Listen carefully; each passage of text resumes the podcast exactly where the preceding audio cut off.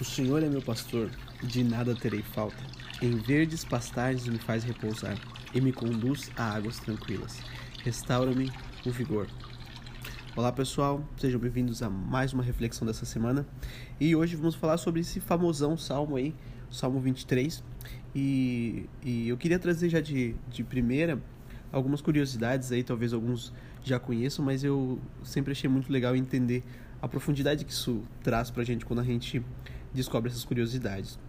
A primeira é que as ovelhas elas até evitam deitar quando elas estão com fome. Você sabia disso?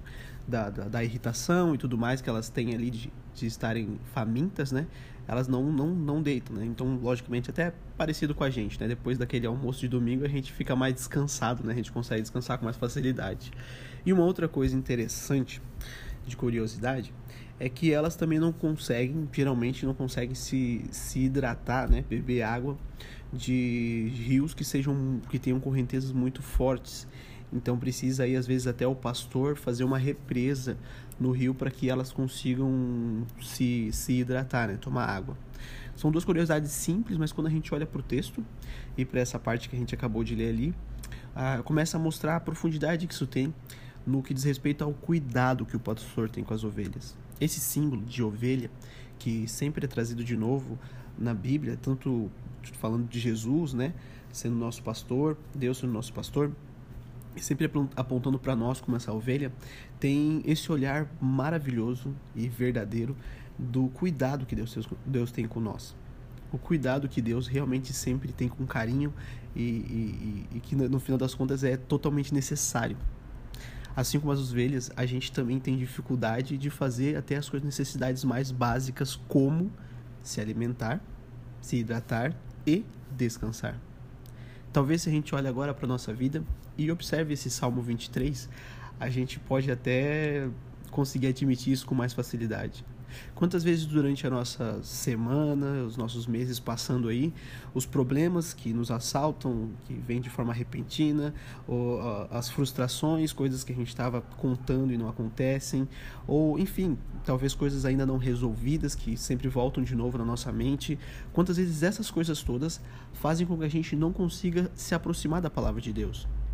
Se aproximar e tomar posse daquela paz que a palavra de Deus fala que Deus entrega para nós que está disponível para nós.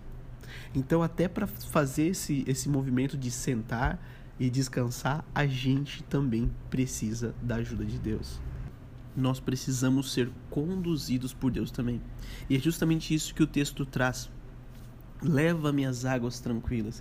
Esse levar tem a ver com essa condução, essa liderança de Deus, de nos conduzir de forma bem carinhosa a, a essa coisa que é necessária para nós. De novo, Quantos convites aí de Deus a gente tem recebido? Uh, quantas tentativas aí podemos dizer que Deus tem colocado diante de nós, né? Para que a gente descanse, para que a gente se hidrate, para que a gente se alimente. Quantos convites, tanto para a palavra de Deus, num culto ou num estudo bíblico, né? Um, um, um grupo aí que a gente possa estar tá ouvindo a palavra de Deus, ou talvez conversas sinceras, onde pessoas realmente estão te perguntando como você está, de forma sincera, para que você possa se abrir todos esses movimentos muitas vezes a gente passa, passa despercebido. A gente diz, não tenho tempo para isso agora. Né? Isso não consigo agora.